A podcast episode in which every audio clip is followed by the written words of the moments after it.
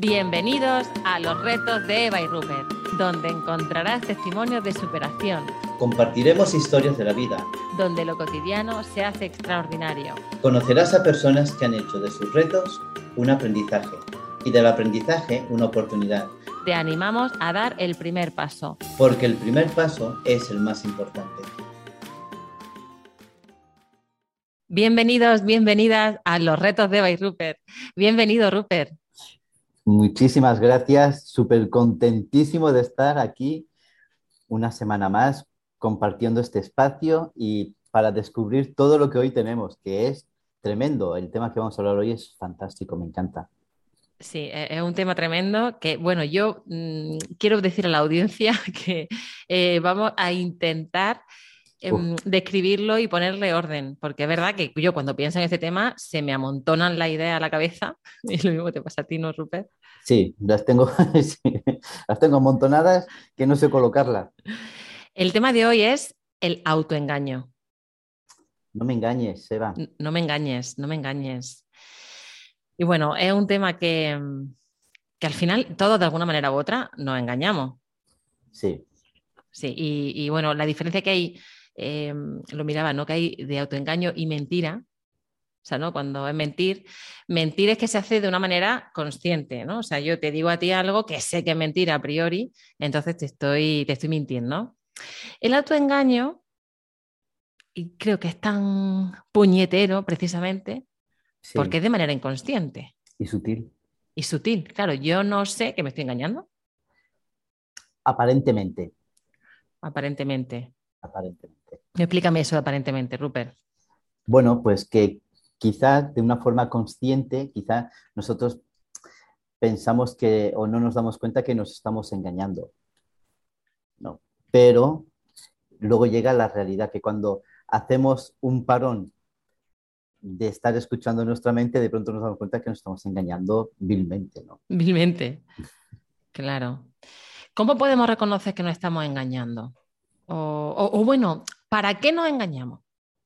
Bueno, yo, creo, yo creo que hay, hay varias, varias ideas, ¿no? Em, una de ellas, bueno, el para qué y el cómo, ¿no? Cómo, estamos reconociendo. Primero, el para qué nos estamos engañando es para, para ejercer resistencia a cambiar. Y ahora piensas, ostras, ¿en serio yo, que yo he dicho, a partir de ahora yo voy a ir al gimnasio, a partir de ahora yo voy a eh, hacer, a leer, a partir de ahora yo voy a X, ¿no? Y, oye, porque nos damos cuenta de que hay algo que nosotros necesitamos cambiar. entonces, tomamos la decisión de decir, oye, esto hay que cambiarlo y le tengo que poner, le tengo que poner ya orden y comenzar a hacer, ¿no? Sí pero luego llega la, otra realidad, y es que de pronto nuestro, nuestro cerebro comienza a ejercer una resistencia a cambiar.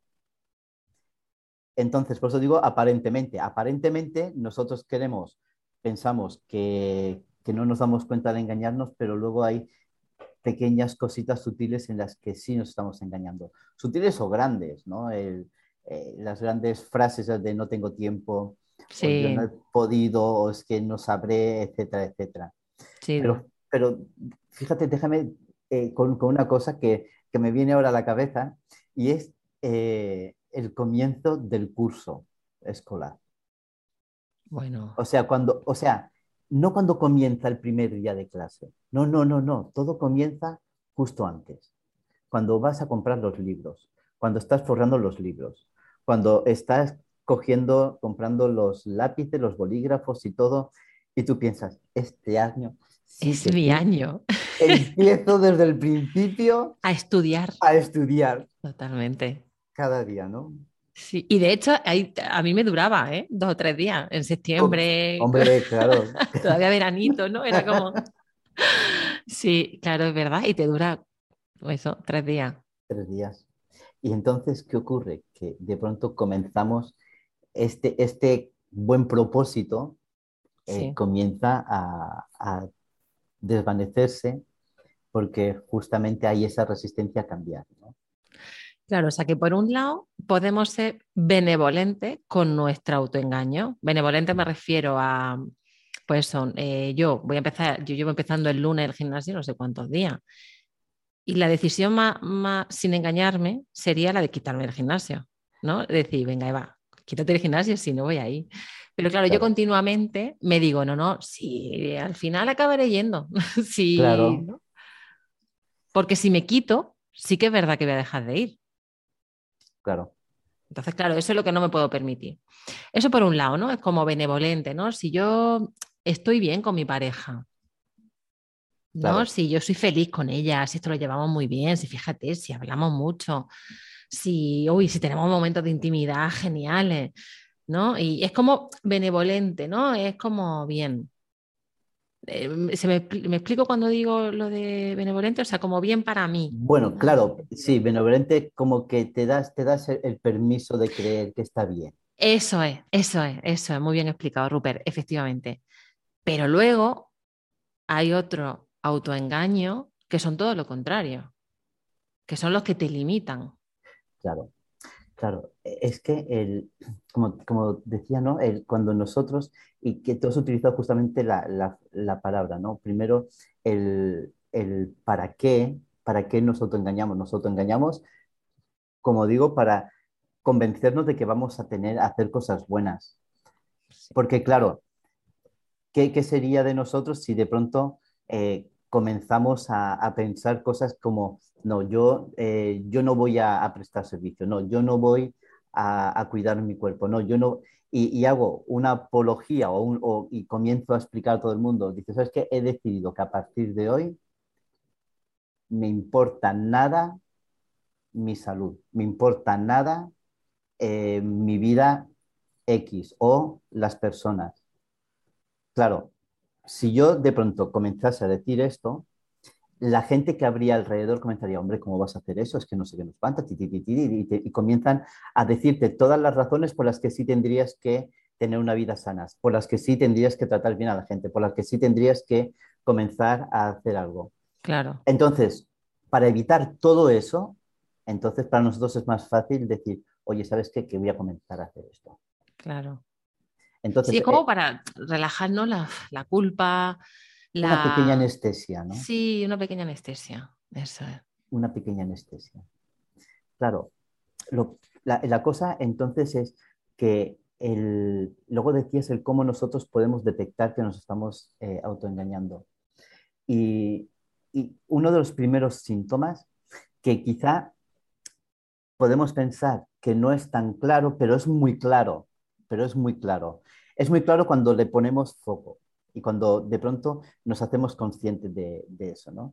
Y es la desconexión. La, desconexión con el mundo real. Mm. Cuando nosotros nos comenzamos, el primer síntoma que vamos a tener va a ser que vamos a desconectarnos del mundo real. Vamos a desconectarnos de lo que la gente eh, nos dice. Entonces, por ejemplo, nos ha pasado a todo el mundo. Oye, Eva, o Rupert, o Luis, o Pepe, quien sea, oye, haz esto, haz no sé qué, haz tal, oye, que tú de verdad que vales mucho, tú que no sé qué. Y nosotros no lo creemos. Y entonces utilizamos una pequeña justificación mental, ¿no? Claro, es que me lo dice eso porque es mi madre. No es que, claro, si no fuesen mis padres me dirían la verdad. Claro, cuando nos dicen la verdad nos, nos, enfadamos, ¿no? Cuando dicen, oye, que esto mejor no, lo, no porque no es lo tuyo, ¿no? Y, entonces nosotros nos podemos eh, enfadar. Pero cuando hay tanta gente a nuestro alrededor que sí habla de nosotros y nos dicen qué es lo que perciben de nosotros, para nosotros, eh, nosotros no lo creemos. Ahora, el que nos dijo cuando éramos pequeños en el cole, o nos dijo nuestro amigo, que tú no podías o que tú no valías, ese sí lo creemos. Fíjate. Ese es el que, el que, tiene, el que tiene valor, ¿no? Claro. Entonces, la primera cosa que, ocurre en nosotros es esa, esa desconexión que, hay.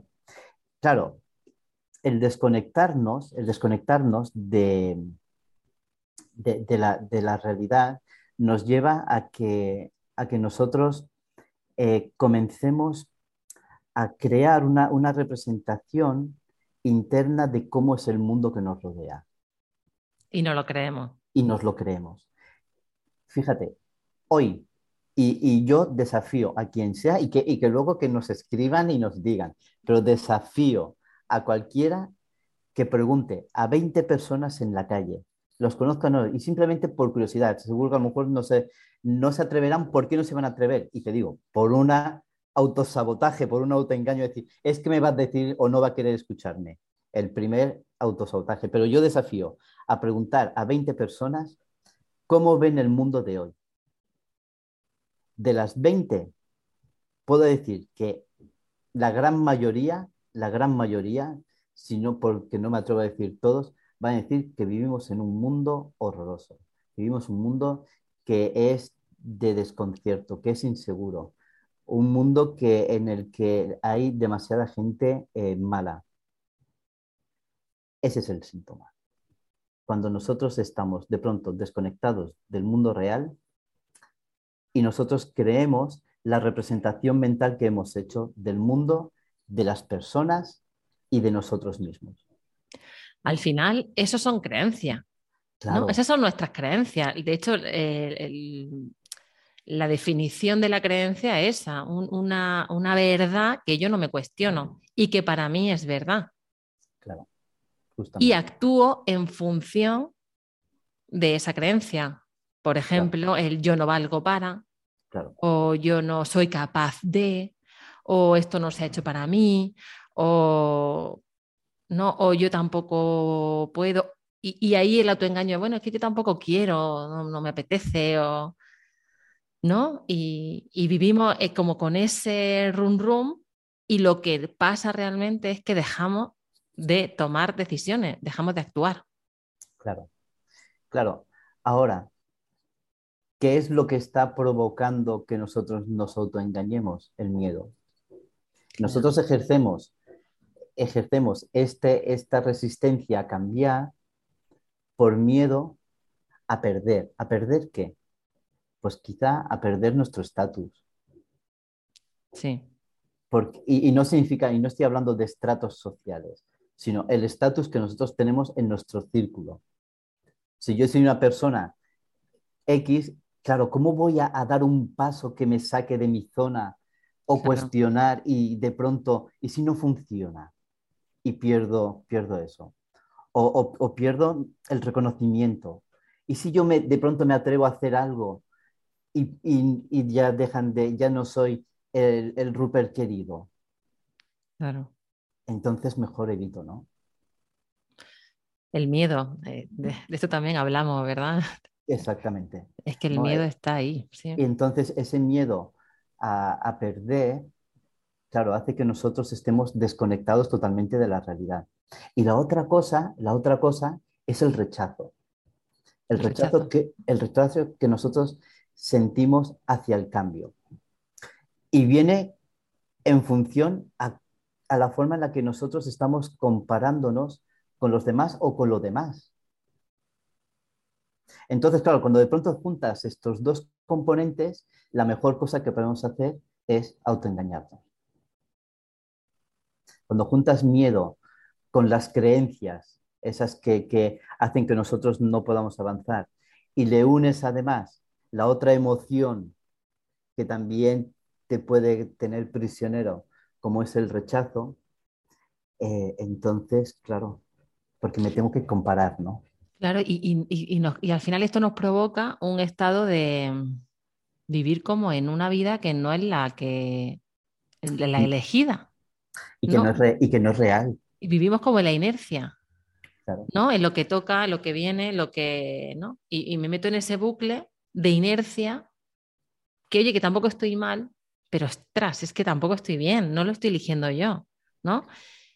Y, ahí, y ahí vivimos. Hasta que un día pasa algo, ¿no? Claro. Yo creo que, que, esto al final sale de alguna manera. Sí, sale. Sale cuando somos capaces de, de pararnos y pensar. Y afortunadamente eh, nosotros eh, nosotros tenemos la capacidad de poder abstraernos del pensamiento original que, tenemos, ¿no? Entonces, cuestionar ese pensamiento, esa duda que, yo tengo, esa, el, el, por qué no y, por qué no puedo, puedo hacerlo. Te decía, te decía antes, ¿no? Que no, no recuerdo quién, quién fue y si alguien lo sabe, por favor, que, que, me diga quién fue el que dijo que la peor cosa que le podía pasar a una persona era apuntar bajo y que le saliera bien. Sí, totalmente, totalmente. Porque no te da posibilidad de crecer, no te da posibilidad, porque pensamos que ya es todo lo que yo puedo dar, ¿no? Mm. Ya creo que es todo, todo lo que doy y ya está. Porque simplemente no he sido capaz de apuntar alto por, por miedo. Por miedo o por esas creencias que al final no, no, acaban limitando. Estaba pensando, ¿no? Que las consecuencias del de autoengañarnos sería como el no afrontar la realidad, el culpar a los demás o a las circunstancias de lo que me pasa, porque no, al final no me hago responsable, no tomar acción, ¿no? Me, quedo donde estoy, que no, no, avanzamos, no estancamos y luego no aprendemos, ¿no? porque yo vivo ahí, en, ese, en ese autoengaño. Y luego, claro, a mí me hace mucha gracia esto porque eh, muchas veces para autoengañarnos lo que hacemos es engañar al que tengo al lado, como convencerlo. arrastrarlo, ¿no?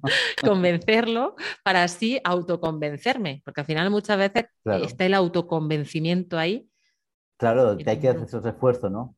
Claro, porque Rupert, ¿qué pasa si nos decimos la verdad? Ostras, pues es terrible, es terrible, em, porque no nos gusta, ni decirnos la verdad ni que nos digan la verdad. Claro. Por más que, eh, y por más yo en, en, en, los diferentes veces que he tenido en el despacho, que he trabajado con personas, ah, llega un momento en los procesos en los que te preguntan, oye, pero tú dime la verdad. Sí. Y entonces es como, mejor no decirla. claro. Porque si les dices la verdad, a pesar de que te dicen, no, no, yo quiero, y todo el mundo, ¿eh? Todo el mundo te va a decir, no, no, yo quiero una persona sincera que me diga la verdad de frente, ya. Pero cuando le dices, oye, sabes que estás tomando muy mala decisión con esto, claro, eso es tu opinión y no se trata y entras en una discusión, ¿no? Totalmente. Entonces, eh, lo que hacemos es que evitamos. ¿Qué pasaría? Lo que pasa es lo siguiente, que de pronto frena nuestra vida. Cuando nosotros nos decimos la verdad, para nuestra vida y ocurre la segunda parte del desafío que yo estaba diciendo a la gente, que yo, que yo desafío de parar a 20 personas y preguntarles qué piensan de cómo es la vida, cómo está el mundo. Y viene la segunda parte, y es que la verdad hay más gente benévola, hay más gente buena que gente mala. Y esa es la verdad. Lo que pasa es que como nosotros hemos construido y tenemos una representación de de nosotros, de la gente y del mundo que es malo, entonces vivimos con ese miedo a enfrentarnos y hacer y, probar cosas nuevas y conocer gente nueva. Pero la realidad es que cuando nos decimos la verdad, decir, no, espérate, es que hay más gente benévola, bondadosa y buena que gente mala. Entonces, paras y comienzas a abrir las ventanas a un mundo distinto. Claro. Nos damos la oportunidad de, mirar con otro ojo, ¿no? Con... Exactamente. Sí. Estaba pensando justo en, esto de la, fíjate, ¿eh? Eh, hasta dónde llega el, tema del engaño y de la verdad, porque al final, ¿cómo aceptamos las críticas? O sea, generalmente no sabemos Em, aceptar una crítica de alguien que me diga algo que yo no, quiero escuchar, ¿no? Em, si alguien me dice su verdad, ¿yo qué hago? Defenderme. Claro. Oye, va, es que tú el podcast lo haces fatal, imagínate. ¿no? yo no, no quiero escuchar eso. Otra cosa es que alguien me diga, oye, va, pues hace mucho. Mm, ¿eh? Podrías cambiar esa coletilla y, yo digo, es pues verdad. bueno, pues, pues no. Eh, pero, pero claro, alguien que venga con... Yo tampoco quiero escuchar eso, e, el pum, ahí, porque no, no... Claro, es que yo, yo, yo en Eva, con, esto, y abro un paréntesis porque no es el tema, pero abro un paréntesis. Eh, para mí, las críticas, la crítica no existe. O sea, no existen críticas constructivas. Para mí. Ostras, cuéntame eso, nunca me lo habías dicho. Ya. Entonces, para, para, mí, para mí, una crítica es una crítica. Es dando mi opinión de cómo tendrías que tú vivir la vida o hacer las cosas. Desde mi creencia, desde mi limitación, desde mi propia eh, verdad, idea. Entonces, si yo tengo que decir algo, yo voy a decir algo constructivo. Eva, podemos edificar desde aquí o vamos a mejorar en, esto. Pero criticarte a ti que tú hagas o decirte que tú tienes que vivir de una forma, o sea, yo no tengo autoridad para decir a nadie cómo tiene que vivir su vida o cómo tendría que actuar, ¿no? Sí, estoy totalmente de acuerdo. Entonces, y yo siento por todos los críticos gastronómicos o todos los críticos eh, de películas o de libros o eso, porque me parece que, eh, en mi opinión, y aquí me meto yo solo en un jardín, eh, en, mi, en, mi, opinión, yo creo que nadie estamos legitimados para criticar nada. Ya. Pero es que vivimos en el país de la crítica, o sea, quiero decirte, aquí opinamos todo de todo y todo el mundo entiende de todo. Claro. ¿no? Y, es verdad que aquí, de esto en algún programa sí que hablamos de esto, no me acuerdo cuál, que yo decía, cuando le voy a decir algo a alguien, tengo que preguntarme para qué se lo digo. Claro. O sea, ¿para qué se lo digo? Y, está bien que estos críticos, ¿no? Que hay, que se llaman así y que, y que den su opinión, supuestamente porque son personas como con reputación, ¿no? O con tal, para hacer ese tipo de crítica que saben mucho y tal. Y está bien. Pero de aquí del tú a tú, del, es verdad que mm, de alguna manera nos metemos en la vida de todo el mundo y lo peor de todo es que no lo creemos. Claro, claro, porque la crítica hace mucho daño, hace mucho, mucho, mucho daño. Mucho daño. Y, y si hay algo que erosiona una relación de pareja, una relación familiar, una relación comercial, incluso a nosotros mismos, es la crítica. Sí. ¿no? Porque además la crítica lo que hace es que hace que mecanismos distintos en nuestro cerebro y nuestro cuerpo eh, actúen de una forma distinta. Y cierro paréntesis porque no, sé, no, que, eh, no quiero eh, el tema. Pero sí es cierto, sí es cierto que una de las formas en las que nosotros nos autosaboteamos, nos autoengañamos, es criticándonos. Claro, es que para mí sí que tiene mucho que ver, o sea, es verdad que es la crítica, pero al final tiene muchísimo que ver con el autoengaño, con el cómo percibo eh, la realidad y cómo, y cómo me creo esos patrones mentales, ¿no? De creencia a raíz de opiniones, eh, opiniones de, los demás, opiniones mías. Claro. ¿no? Que muchas veces somos demasiado autocríticos. Y entonces ahí me creo una verdad que lo que estoy haciendo es engañarme continuamente. Exactamente, creamos esa representación interna de cómo es el mundo, ¿no? Por eso que eh, los componentes importantes de la crítica, o sea, de la crítica del autosabotaje es, primero, resistencia a cambiar. Sí. De una vez que yo tengo, creo esta resistencia a cambiar, por muchas razones, ¿no? Porque yo no me veo en esa forma, porque no creo que es el tiempo, yo me, me busco todas las razones que van a servir para resistir a cambiar. Entonces luego hay un componente que va a ser el miedo, que va a, tiene que ver con nuestras creencias limitantes, con la forma en la que yo creo que es el mundo o cómo yo creo que el mundo me está tratando.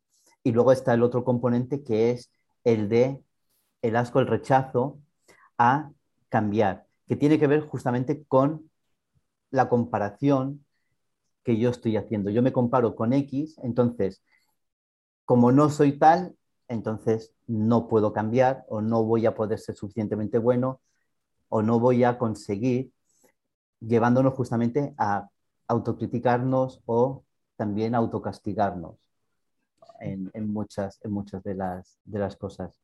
Y me gustaría, Evan, eh, dejar unos tips de hoy, ¿no? que creo que son muy importantes. Sí, o sea, un poco, porque también hemos hablado mucho del autosabotaje, ¿no? Claro. El autosabotaje al final lo que hacemos es nosotros, a nosotros mismos, a nosotras mismas, mm, no sé si es limitarnos a eso, sabotearnos para no conseguir o para no hacer o para no tomar la decisión de algo que quiero. Claro, y es que es justo tal cual lo has dicho tú. Al final nosotros lo que hacemos es nos autosaboteamos nuestras propias ilusiones, nuestras propias, nuestros propios sueños. Y tú dices, ¿en serio? Yo, sí, sí, cada uno, cada uno. Y cada uno nos ponemos ahí todas, todo el, eh, yo tengo una imagen siempre, ¿no? Unas granadas de mano autosaboteándonos a, a nosotros.